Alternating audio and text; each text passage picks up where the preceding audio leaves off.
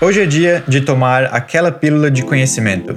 Na última semana de cada mês, vamos esclarecer e dividir com a comunidade do Clube Sentimental alguns dos mistérios do cérebro. Eu sou o Thiago Altavini, neurocientista. Eu sou Luísa Franco, psicóloga. E eu sou Jéssica Soares, psicóloga. Para ter o seu lugar ao sol no clube, basta seguir a gente lá no Instagram no arroba Clube Sentimental. Oi, pessoal! Olá! Oiê! Como é que vocês estão? Tranquilos! Eu tô bem. Eu tô pós-terremoto, mas tô bem. Bom, hoje a gente vai falar sobre o potencial uso terapêutico de psicodélicos. Polêmico. Conta mais, Thiago. Nós vamos discutir hoje, eu achei interessante escolher algumas drogas psicodélicas que estão tendo. Algumas estão tendo uma espécie de é, renascença do, de exploração do seu uso terapêutico. A gente vai ver que já teve alguma pesquisa feita nos anos 50 e 60, tem uma droga nova. E eu acho interessante que elas têm um, parecem ter um potencial muito grande de uso terapêutico, parecem ter um mecanismo de ação um pouco diferente do que já foi tentado antes. É, elas têm muitos riscos é, muito particulares a elas também. E, essas drogas têm uma, um significado cultural muito forte, né, pra gente. Então existe muito, muito preconceito, existe muita coisa que é assumida sem devido conhecimento científico a respeito delas, do que, que elas fazem, como que elas funcionam. Então achei que ia ser legal a gente fazer um episódio sobre isso. Então, para ser um pouco mais específico a respeito de quais, quais drogas a gente vai estar falando aqui, eu queria fazer essa listinha no começo do episódio. A gente vai falar de ketamina.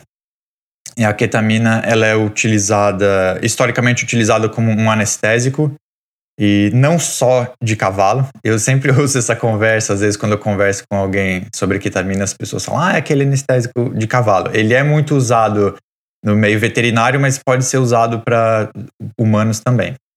É um anestésico dissociativo, quer dizer que ele age basicamente desconectando algumas partes do cérebro, e até que se você usar uma dose alta suficiente, é, a pessoa entra em estado de, de anestesia, ela vai dormir.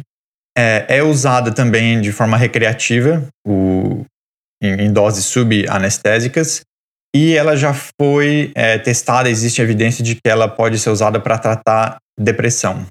A gente vai falar também de MDMA, que é mais conhecido como êxtase ou bala ou MD, é, essas drogas são todas, inclusive, a mesma coisa. Existe alguma confusão, às vezes as pessoas acham que uma droga é a mistura de uma coisa com outra e a outra é, tipo assim, ah, eu já vi gente falando que a ah, êxtase é a mistura de MDMA com não sei o que, com speed, ou IMD é o êxtase, é o MDMA puro, mas a, a princípio era para ser todas essas drogas, êxtase, bala, MD, deveriam ser o MDMA puro. É, o que acontece é que, às vezes, ela vem em forma de pílula, quando as pessoas compram ilegalmente. Ela pode vir em forma de pílula, ela pode vir em forma de cristal, mas é sempre uma, uma metanfetamina que as pessoas, quando tomam, elas sentem um, uma sensação de aumento de energia, um aumento de empatia, as pessoas ficam mais abertas, falam mais sobre a vida delas, sobre coisas mais íntimas, tem uma melhora significativa de humor, algumas alterações de sensação tátil.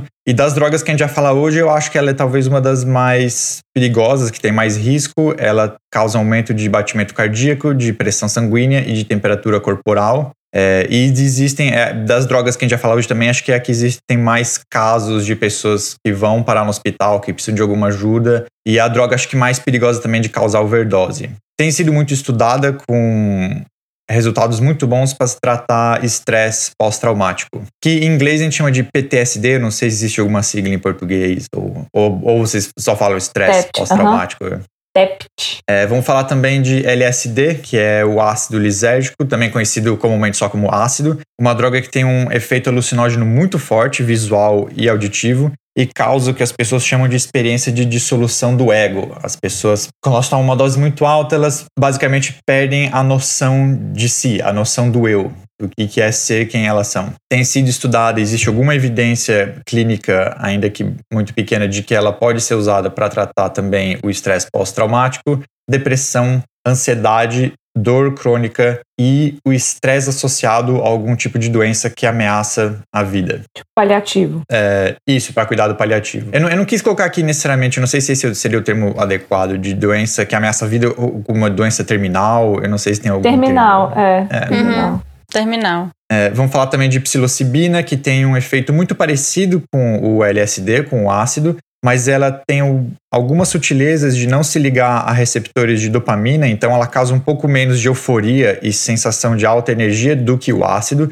E as pessoas normalmente descrevem como sendo uma experiência um pouco mais mística e espiritual, assim, também, do que o, o ácido. É, já, já foi encontrado algum tipo de evidência de que ela pode ser auxiliar no tratamento de depressão, de transtorno obsessivo compulsivo, o TOC, é, alcoolismo e tabagismo, então o abuso de álcool e tabaco e cigarro, para também tratar ansiedade, dor crônica e também no tratamento de doenças é, terminais, para diminuir o estresse e ansiedade da pessoa que está sofrendo com uma doença terminal. E por último, vamos falar de, do DMT, que é o princípio ativo da ayahuasca. Então, muitas vezes ele é estudado não como DMT puro, mas ele é estudado no uso da ayahuasca. Ele é, a, o DMT em si ele é encontrado não só na, na ayahuasca, mas em muitas plantas e animais. É, se não me engano, eu li alguma coisa de que a gente mesmo produz DMT no nosso corpo, só que em quantidades baixíssimas, então a gente normalmente não sente o efeito dele. Existe uma ideia, uma, uma hipótese que é muito difícil de, de pesquisar, de testar, de que o nosso corpo produziria muito DMT na hora que a gente nasce e quando a gente está morrendo. É, existem algumas experiências de quase morte que são muito parecidas com as experiências que as pessoas que já usaram DMT relatam. Hum, então isso é verdade? Porque para mim fica uma coisa meio mito. É, a gente não sabe. Porque é muito difícil você conseguir fazer. Fazer o teste, né? Seria que fazer um exame de, de sangue específico para procurar o DMT quando a pessoa está quase morrendo é uma coisa muito difícil de ser Sim. feita. Ou quando é. passou por EQM, né? Que é a experiência quase é. morte. Porque então às é vezes muito... a pessoa passa e nem sabe que passou, achou que tava sonhando. É. Também. E Ou as experiências de quase morte. Captar. Elas são muito interpretadas dentro do contexto do que a pessoa acredita também, né? Então ela, elas têm muito. alguma variação da forma como as pessoas relatam. De crença, né? Viés religioso. Mas é, é uma droga que causa, pode causar alucinação muito forte, ela pode muito rapidamente fazer a pessoa sair perder completamente a noção de onde que a pessoa está. As pessoas descrevem é, que elas veem rostos, veem entidades, veem pessoas, ouvem coisas. E o efeito dela pode ser muito rápido, pode durar entre 5 e 15 minutos, ou pode demorar, durar muitas horas, dependendo de como ela é, é consumida. Ela pode ser inalada, injetada, fumada ou ingerida via oral, como no caso da ayahuasca. E um do, o principal uso é, terapêutico que já foi explorado com ela é para tratar depressão. Agora eu só quero falar uma coisa que todos esses potenciais usos terapêuticos que eu falei, a maioria deles está em fase muito, muito inicial ainda. Então a gente tem alguma evidência muito fraca inicial de que essas drogas podem ser usadas. Algumas específicas que a gente vai comentar mais para frente no episódio, já existe evidência mais bem é, solidificada, digamos assim, do uso e de como esse uso deve ser feito. Uma delas, inclusive, já foi aprovada aqui nos Estados Unidos pelo FDA, o FDA, que é o Food and Drug Administration, que é uma espécie de Anvisa dos Estados Unidos, né? É, já aprovou o uso de ketamina para ser usado como antidepressivo. Ah, o que já me assusta. Porque, gente. Olha, eu falei que esse episódio é polêmico, é polêmico mesmo. Pensando em ketamina, né, do que eu tenho experienciado em festas, tem, tem um uso muito frequente dos últimos anos para cá. Uh, em festas, em festas geral, né? É, Ela... E, é um, e me assusta um pouco. O pessoal fica apagando no meio da pista. Porque ela é um anestésico, né? É. Então ela, ela, ela tem. O, o, uso recreativo tem crescido muito. Eu, eu acho que nos últimos 10 ou 15 anos, talvez. É uma droga que se tornou muito popular é, em festa. Tem o que o pessoal chama de. Já ouviram falar do K-hole? Exato, que é, é, que é isso, é. não é? Sim. Cair nesse buraco. K-hole, pra quem né, não entende, é buraco. K de ketamina, então é o buraco da ketamina. É o, o porque a, a ketamina para ser usada de forma recreativa, e aparentemente o que acontece é que existe uma espécie de janela estreita de dose que a pessoa vai sentir, vai conseguir usar de forma hedônica, vai, né, vai sentir prazer ali. Se usar menos, ela não sente muita coisa. Se usar um pouco mais, ela cai nesse keyhole, que é o início desse estado anestésico, onde a pessoa, algumas pessoas relatam chegar a perder o controle do corpo, elas começam a apagar, caem no chão, precisam deitar, não conseguem se mexer, não conseguem mais ter controle motor sobre o corpo, mas uhum. ainda tem algum resquício de consciência. Então elas estão vendo é. e ouvindo o que está acontecendo em volta. Gente, pânico, eu já fico com pânico. Pânico, pânico, pânico. Credo. O que é interessante, eu acho, e fazer o um episódio sobre essas drogas, porque todas essas drogas que eu falei, elas, uhum. elas são feitas, se é feito uso recreativo. Exato. E um é, esse é o propósito, né? É, de falar isso aqui hoje. É, que um, um dos problemas é esse. Como elas são. A maioria delas é drogas que tem um, está muito estabelecida culturalmente como uma droga recreativa, e agora a gente começa a estudar e falar em uso terapêutico, as pessoas misturam uma coisa com a outra. E a gente vai ver que essa mistura ela pode uhum. ser muito arriscada. Não é bem assim. Me veio uma pergunta, Thiago, sobre o K-Roll. É, seria essa sensação parecida com uma paralisia do sono? Eu, eu imagino que sim. Pelo que eu já ouvi falar, as, as descrições, ainda que anedóticas, mas as descrições de, de, de como essa experiência é, é, é parece parecido com a paralisia do sono. Que uhum. acontece a mesma coisa. Não sei se às vezes alguém. Eu, eu já senti, eu já, já tive isso. Também já tive. Horrível. É, é Pânico horrível total.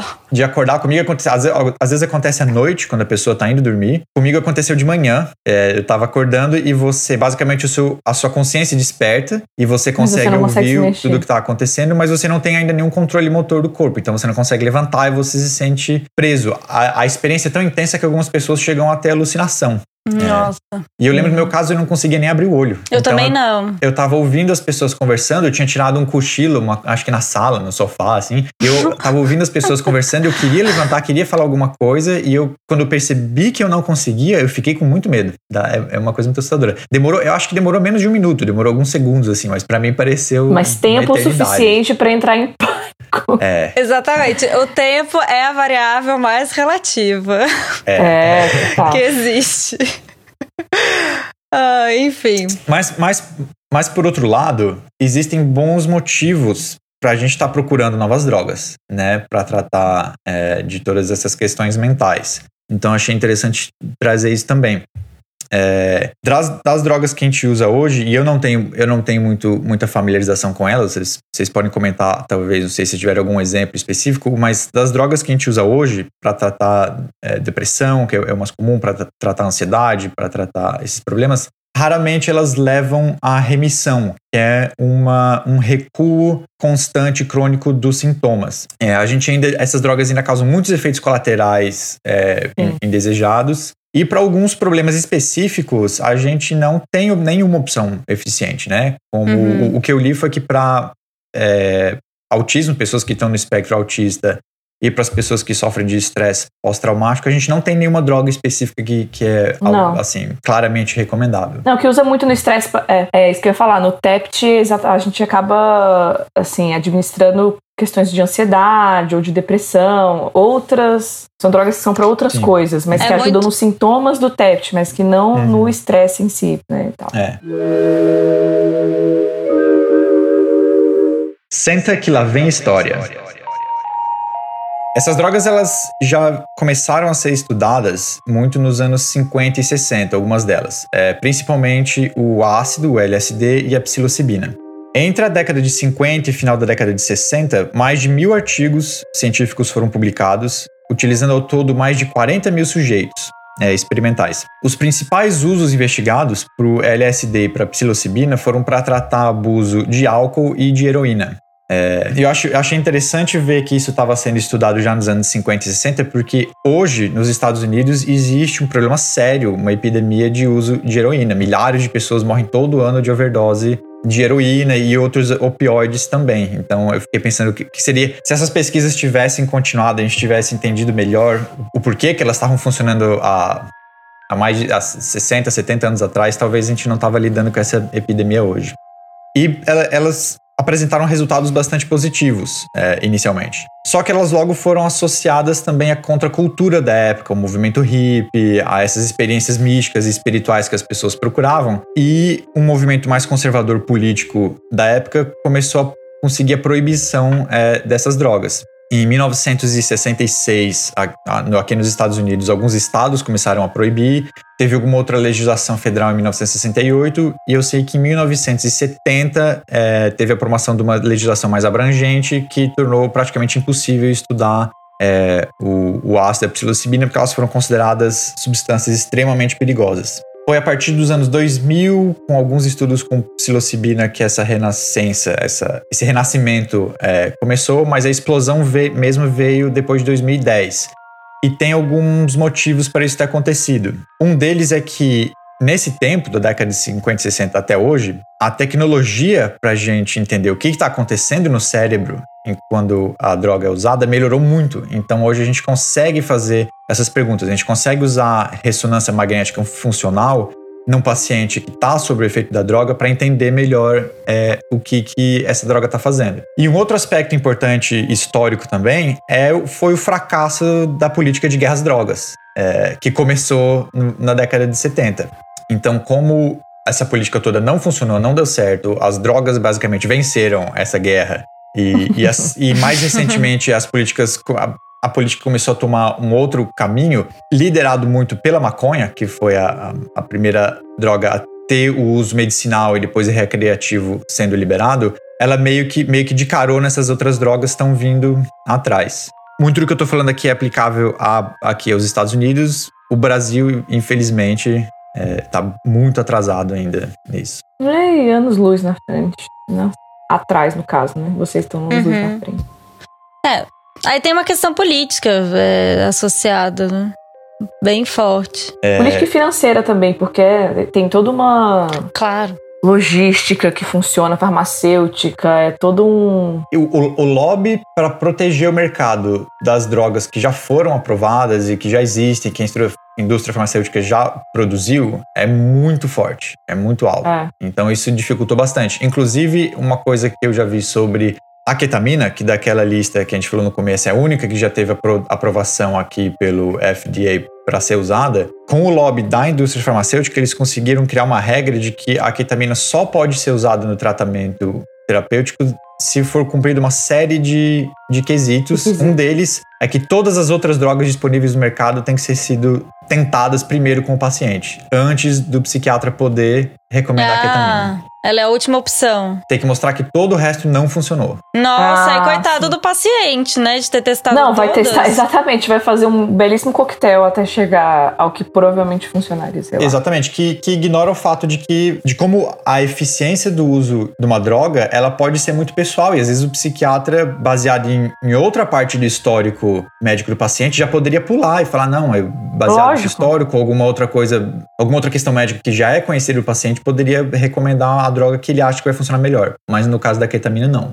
Tem que ser tentadas as outras primeiro. Existe uma pesquisa que o psiquiatra só acerta de cara a medicação com o paciente em um terço dos casos. Então, assim, ele já vai começar né, com uma probabilidade de errar. Se ele ainda não pode usar a droga que ele acha que é mais adequada, aí realmente ele a chance é menor ainda. E meio que, de, meio que é, can, cancela, né? É, o, o, propósito de a gente tá procurando drogas novas. A ideia de você ter um, um, um hall, uma gama de, de, drogas possíveis é ter mais opções. Ah, é. E ser mais assertivo no final. Exatamente, porque nem toda droga vai funcionar do mesmo jeito para todo mundo. Mas, mas enfim, a gente está tendo esse, esse renascimento do, do, do, da pesquisa com psicodélicos e hoje tem embora o uso não esteja bem estabelecido ainda, tem muita pesquisa feita. Eu até achei interessante citar aqui é, algumas universidades e institutos que criaram departamentos e institutos dedicados exclusivamente a fazer pesquisa agora com uso terapêutico de psicodélicos. A gente tem aqui, tem dois lugares aqui em Nova York, na, na New York University, eles criaram um, um centro chamado Center for Psychedelic Medicine, que é um departamento dentro do departamento de psiquiatria do Hospital Langone, que faz parte da Universidade de Nova York. Tem um centro dedicado à pesquisa com psicodélicos. Uh, no, tem um hospital aqui também chamado Mount Sinai, que eles têm uma escola de medicina a Icahn School of Medicine também criou um centro para estudos com psicodélicos. O Johns Hopkins, que é um, um dos centros de pesquisa e também tem um hospital mais antigo dos Estados Unidos, tem um centro chamado Center of Psychedelic and Consciousness, Consciousness Research. É, existe uma outra organização que eu acho interessante, as, os ouvintes aqui, se as pessoas quiserem pesquisar, é uma organização é, sem fins lucrativos, uma ONG, chamada MAPS, que quer dizer MAPS, quer dizer Multidisciplinary Association for Psychedelic Studies. Eles existem há mais tempo, desde 1986, e eles servem como uma, uma espécie de organização que, que aglutina, aglomera tudo que está sendo feito de pesquisa um psicodélico, aqui, pelo menos aqui nos Estados Unidos, acho que no mundo também. Então é um bom centro de busca de informação sobre, sobre esse tipo de pesquisa. E já existem várias empresas privadas que estão buscando comercializar isso. Então, você tem é, essas startups, né, essas é, de biotecnologia que estão procurando produzir versões ou sintéticas dessas drogas ou outras versões dessas é, drogas. E existem, eu sei que tem uma empresa, uma empresa privada que está tentando criar um protocolo de treinamento para psicoterapeutas, para psicólogos, para tratarem usarem essa ferramenta. Então você já tem também todo um mercado, você tem empresas que você pode comprar ações que fazem pesquisa com psicodélicos, já existe um mercado grande é, iniciado. Mas esse negócio dos psicólogos poderem usar essa ferramenta é aí nos Estados Unidos, que eles podem receitar remédio, né? Então, eu sei, eu sei que existe, eu não sei se o psicólogo pode receitar nenhuma dessas drogas ainda, mesmo a ketamina que já foi aprovada. Não, não, não, não, não essas, mas assim, algum, eles podem receitar medicações. Ah, sim. E aí faria geral, sentido. Sim, sim.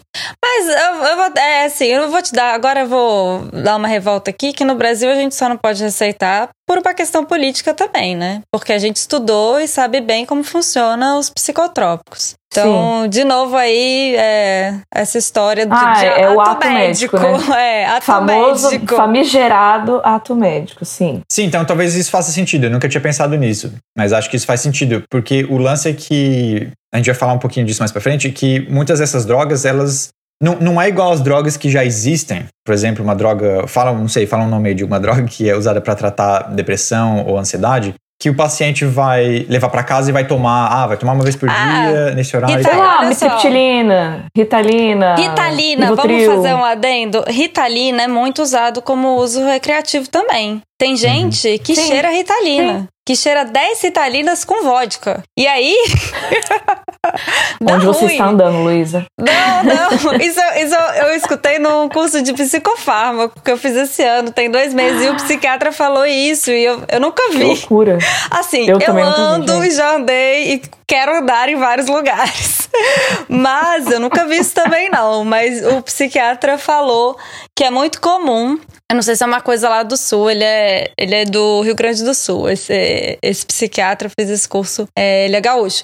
Mas, é, não tô falando que o pessoal só do Rio Grande do Sul faz isso, tá, gente? Mas foi essa a referência, deve fazer em todo o Brasil. Mas existe isso, né, desse uso recreativo também com outras drogas. Por isso que eu falei do medo da ketchupina, porque isso já acontece com outras drogas tipo ritalina. É, e aí, realmente, acho que o medo ou a questão aí fica de como regular isso, né? Quem tem acesso ou como se faz uso disso, porque o contraponto é que muitas vezes é, você deixar uma droga acessível no mercado com a ideia de que ela é mais segura porque chegou do laboratório, não necessariamente. A ritalina, teoricamente, ela não causa uma dependência química, mas se você usar dessa maneira, ela causa. Então depende como é, você é... administra, quem que tá receitando, o acesso, é. enfim, e por aí vai. Para fazer um paralelo aqui, é o, que, é o que tem acontecido com essa epidemia de opioides aqui nos Estados Unidos, né?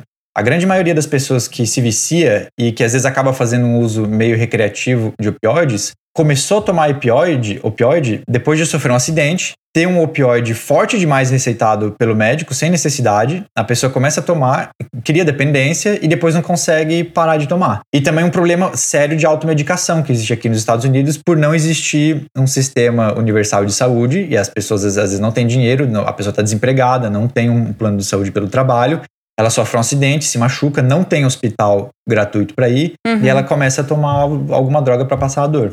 E aí é, cria fato. dependência em opioides. É, farmácia nos Estados Unidos é, assim, uma coisa louca, né? Quem já foi. E para quem é, tá escutando a gente não sabe o que é opioide, é morfina, um exemplo. Morfina, a famosa morfina. Mas é, é, é, por isso que tá falando que é, é, esse negócio do treinamento, essas empresas que procuram fazer o treinamento de terapeutas é porque também essas drogas, como uma, a psilocibina, que está presente em, em, cogumelo e trufas, ou ácido, DMT, mesmo o, o MDMA, que é o êxtase, a forma como elas estão sendo pesquisadas não é para ser feito um uso igual é feito de uma ritalina, igual é para ser feito uso de um antidepressivo. A ideia não é que em algum momento a pessoa vai receber uma receita, ah, você vai levar para casa, vai, vai tomar casa MDMA uma uhum. vez por dia durante uma, tanto tempo. Não. O uso vai ser feito no consultório. Então, por exemplo, o MDMA ele tem sido muito. O, a pesquisa toda dele tem sido feita assim. A pessoa vai para o consultório. Primeiro é feita uma sessão de avaliação para ver se o paciente é um candidato a usar aquela droga ou não. Então vai ser, vai ser visto o histórico médico de saúde física e mental dele para ver se ele é um candidato ou não. Algumas pessoas já vão ser eliminadas aí. Tem algumas pessoas que não podem nem fazer uso de uma droga dessas uma vez só já é um grande risco. Os alucinógenos mais fortes, tipo ácido ou o DMT, se a pessoa tiver qualquer histórico de, de psicose na família ou risco de, de esquizofrenia qualquer coisa assim, não, não pode ser feito uso. Então, primeiro é feita uma sessão de avaliação do paciente, depois é feita uma sessão de preparação do paciente, onde ele vai conversar com o terapeuta sobre o que, que ele pode experimentar depois que ele, ele fizer o uso da droga. Aí no consultório, no outro dia, no consultório, ele vai tomar a dose adequada, vai estar sendo acompanhado pelo terapeuta. Às vezes eles colocam ainda mais um enfermeiro, um outro é, profissional da saúde para acompanhar essa, essa sessão. Eles criam um, um ambiente quase de spa dentro do consultório, assim, com a luz baixa, um cobertor, um lugar para a pessoa deitar, ela fica confortável. Ela vai ficar lá por várias horas com, com o terapeuta. Depois disso, vai ter uma outra sessão, num outro dia ainda, para que eles chamam de sessão de integração, para ele conversar com o terapeuta sobre como foi aquela experiência. Então, essas drogas não, não são drogas que a pessoa vai levar para casa e tomar. Né? É um uso bastante restrito, num contexto muito específico. É tudo controlado, né? O ambiente controlado, a dose vai ser controlada. Uhum. Imagino que o objetivo também, né, de ser administrado isso, deve ser dentro de um processo terapêutico, uhum. é, de repente é isso, né, um transtorno pós-traumático, há uma, uma necessidade, enfim, então parece que assim, é uma coisa bem, bem específica. Você não vai fazer durante a terapia várias vezes. Não, é, e a ideia, a ideia é justamente essa. E tá, o, o que eles estão procurando de resultado é esse. Se a gente fizer pegar uma droga dessa, pegar o MDMA, pegar a psilocibina e fizer o uso duas ou três vezes. Aí, daqui seis meses, a gente continua vendo benefício, porque a ideia é essa, é fazer um uso muito pontual da droga e não fazer um, um uso mais crônico, assim. Uhum. Até porque essas drogas têm o princípio ativo quase que imediato, né? Em média 20 minutos, dependendo quando você administra. É diferente do antidepressivo, né? Que demora ali de 15 dias a um Isso. mês para fazer efeito. É outro processo. E, e, o efeito psicoativo é tão forte que deixa a pessoa praticamente incapacitada para fazer qualquer outra coisa. Então não é que você pode tomar de manhã pro café da manhã e trabalhar, né? você tem que estar protegido. Que Melhor não, vai ser demitido e Acho que vai... é. E vai achar que saiu abalando ainda por cima. E... Total.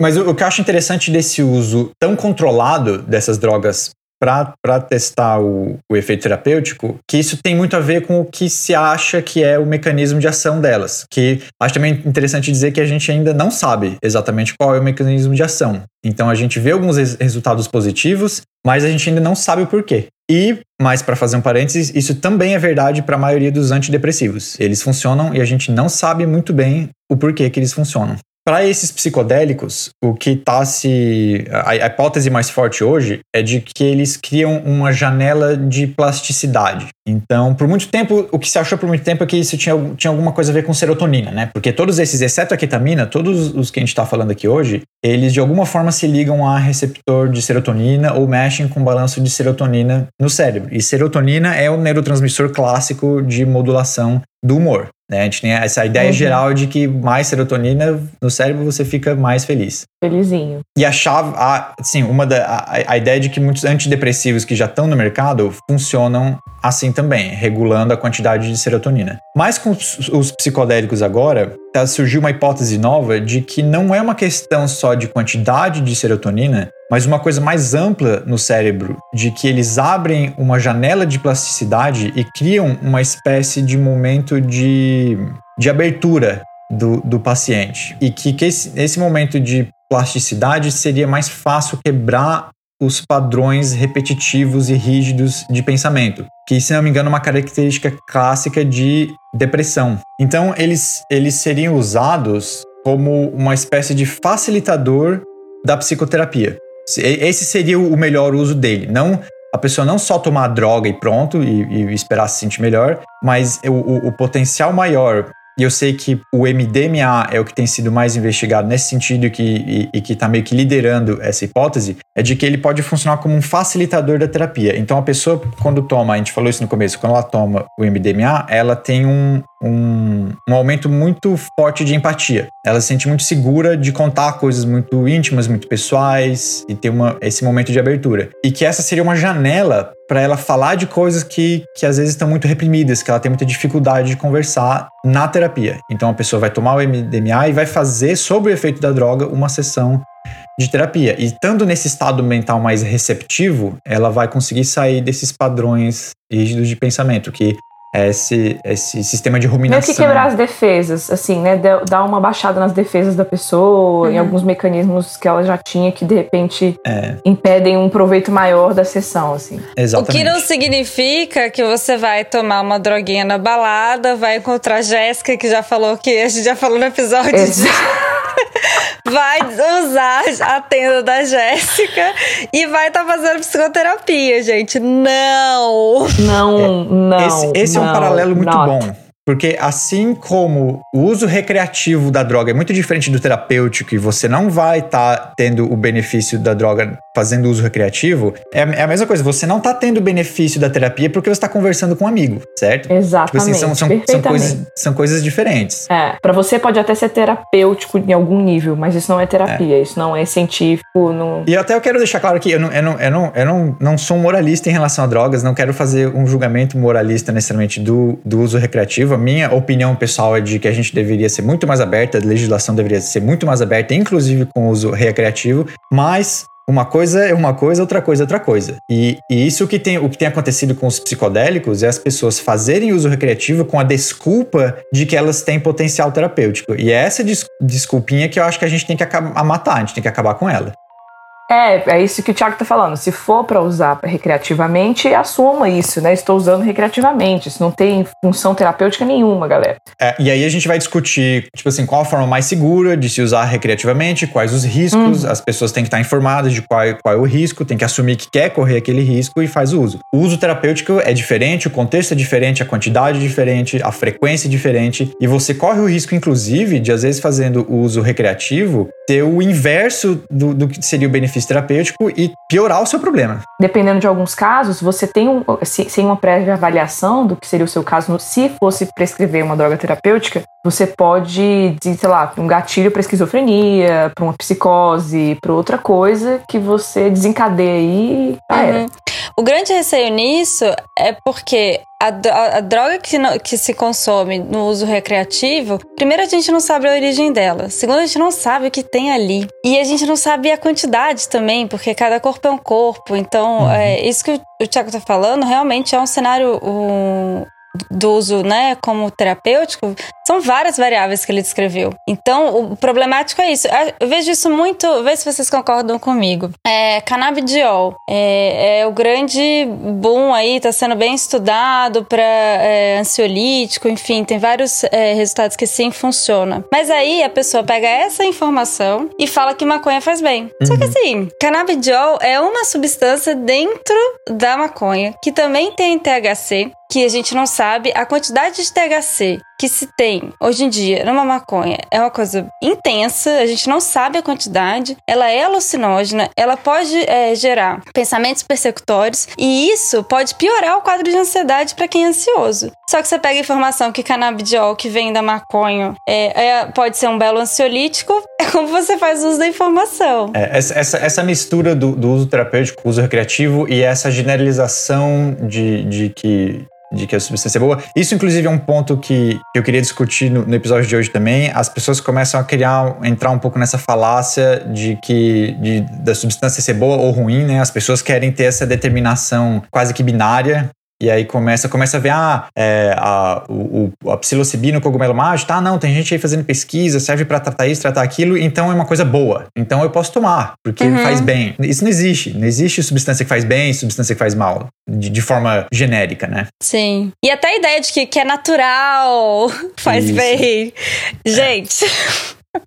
é, não, eu, ia perguntar, eu ia perguntar se a gente ia entrar nessa seara aí do, da espiritualidade também. Do... A gente vai, mas vai ser no próximo, um outro episódio. No, na parte 2, tá? Beleza. Na parte 2. E vai ter uma convidada super especial, aguardem. Eu, eu vou começar a andar com uma lista de tudo que é natural e faz muito mal pra quando as pessoas falam isso.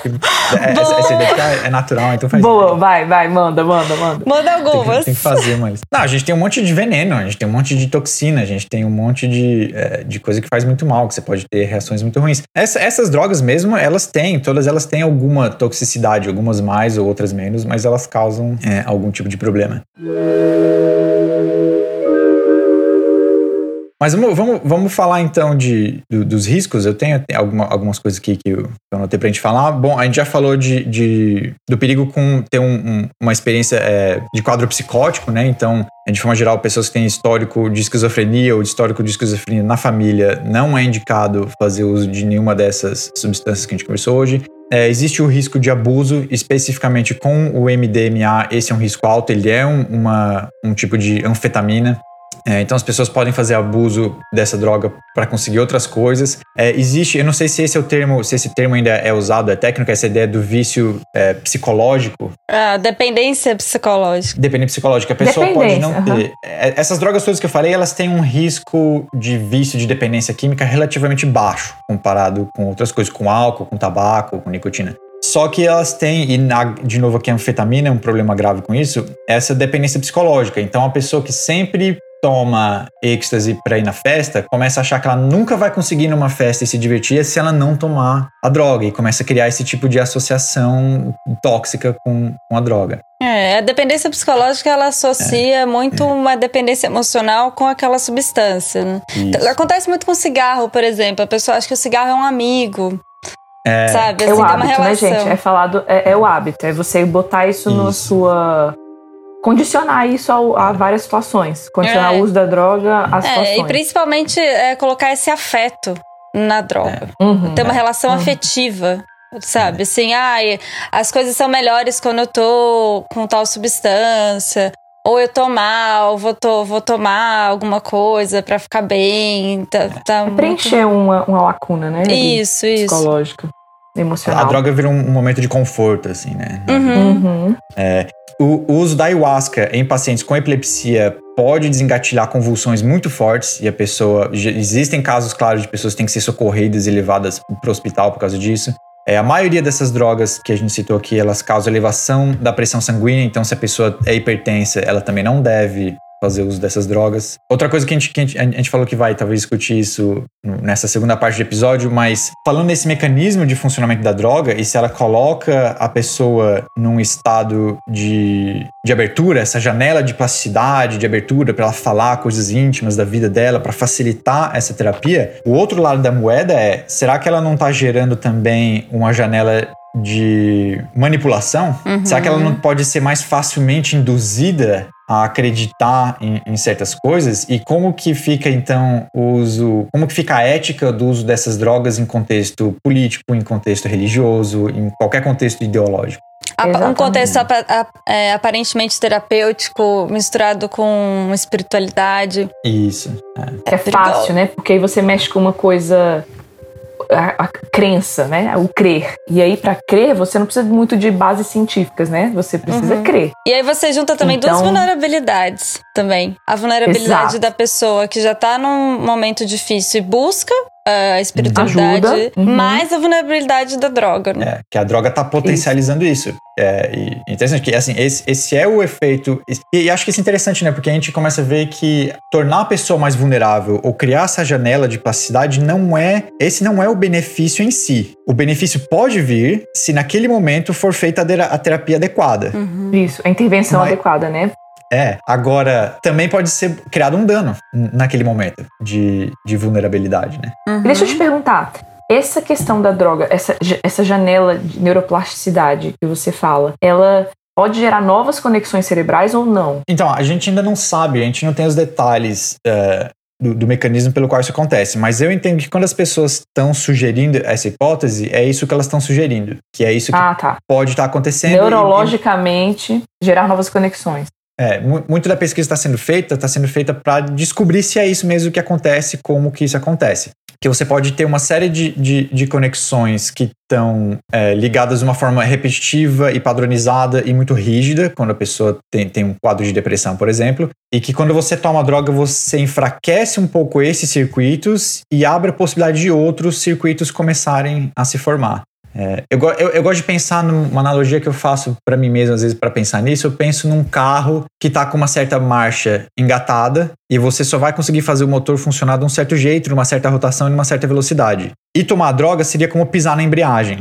E você desencaixa as engrenagens e abre agora a possibilidade de fazer algum outro encaixe, alguma nova configuração. Você tem um, um momento ali de, de, fluidez, de desencaixe daquele circuito. Sim. É legal, porque a gente estava falando muito da questão comportamental, né? De abrir essa janela de neuroplasticidade comportamentalmente. Ah, a pessoa está ali mais aberta para falar de outras coisas, etc, etc. Mas eu estava me, me perguntando essa questão cerebral mesmo, se altera essas conexões. E, e para deixar claro mais uma vez que o que acontece aparentemente não é que a droga simplesmente refaz a conexão de uma forma que é benéfica para o paciente. O que ela faz é abrir a possibilidade uhum. de que a terapia é, seja mais eficiente.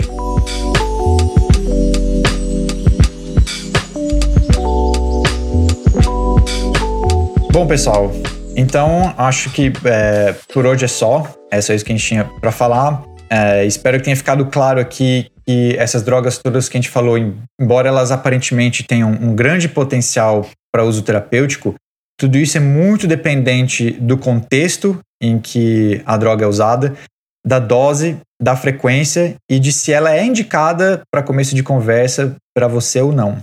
E que essas restrições todas colocam o uso recreativo muito, muito distante do uso terapêutico. Então não vamos misturar as coisas. E a gente vai voltar nesse assunto mais para frente. É, a gente tem outras camadas de discussão para fazer ainda sobre tudo isso, né? Eu imagino que você escutou esse episódio também tá aí com várias dúvidas e questões. Qualquer coisa, manda lá pra gente no arroba Clube Sentimental. Foi um prazer estar com vocês, gente. Um beijo. Obrigada, Thiago. Beijo. Valeu. Beijão. Tchau, tchau. Lembrando que esse podcast é produzido pelo arroba Clube Sentimental. Segue a gente lá no Instagram. As belas artes são feitas pela Beatriz, do arroba Tento e Forte, e a edição de áudio é feita pelo querido Aloysio, do arroba Som do Cosmo. Até mais!